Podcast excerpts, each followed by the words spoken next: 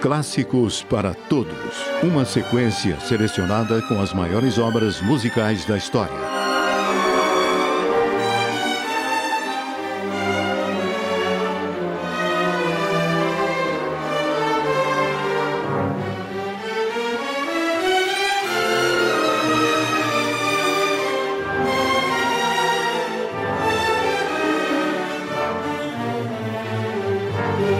Alberto Nepomuceno nasceu no Brasil em 1864.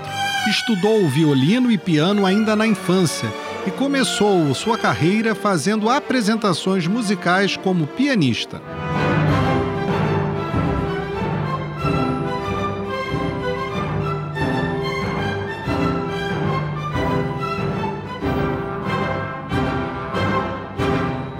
Aos 24 anos, Nepomuceno partiu para a Itália, onde estudou em Roma.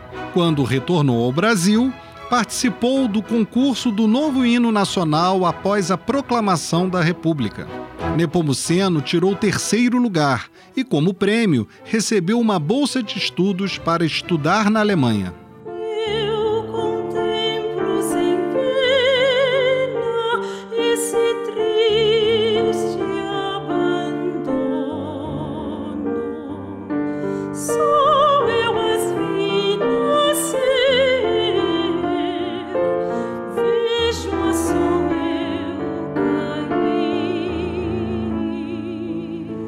Nepomuceno foi um dos primeiros compositores a escrever canções líricas usando o português como idioma, sendo considerado um precursor do nacionalismo na música brasileira.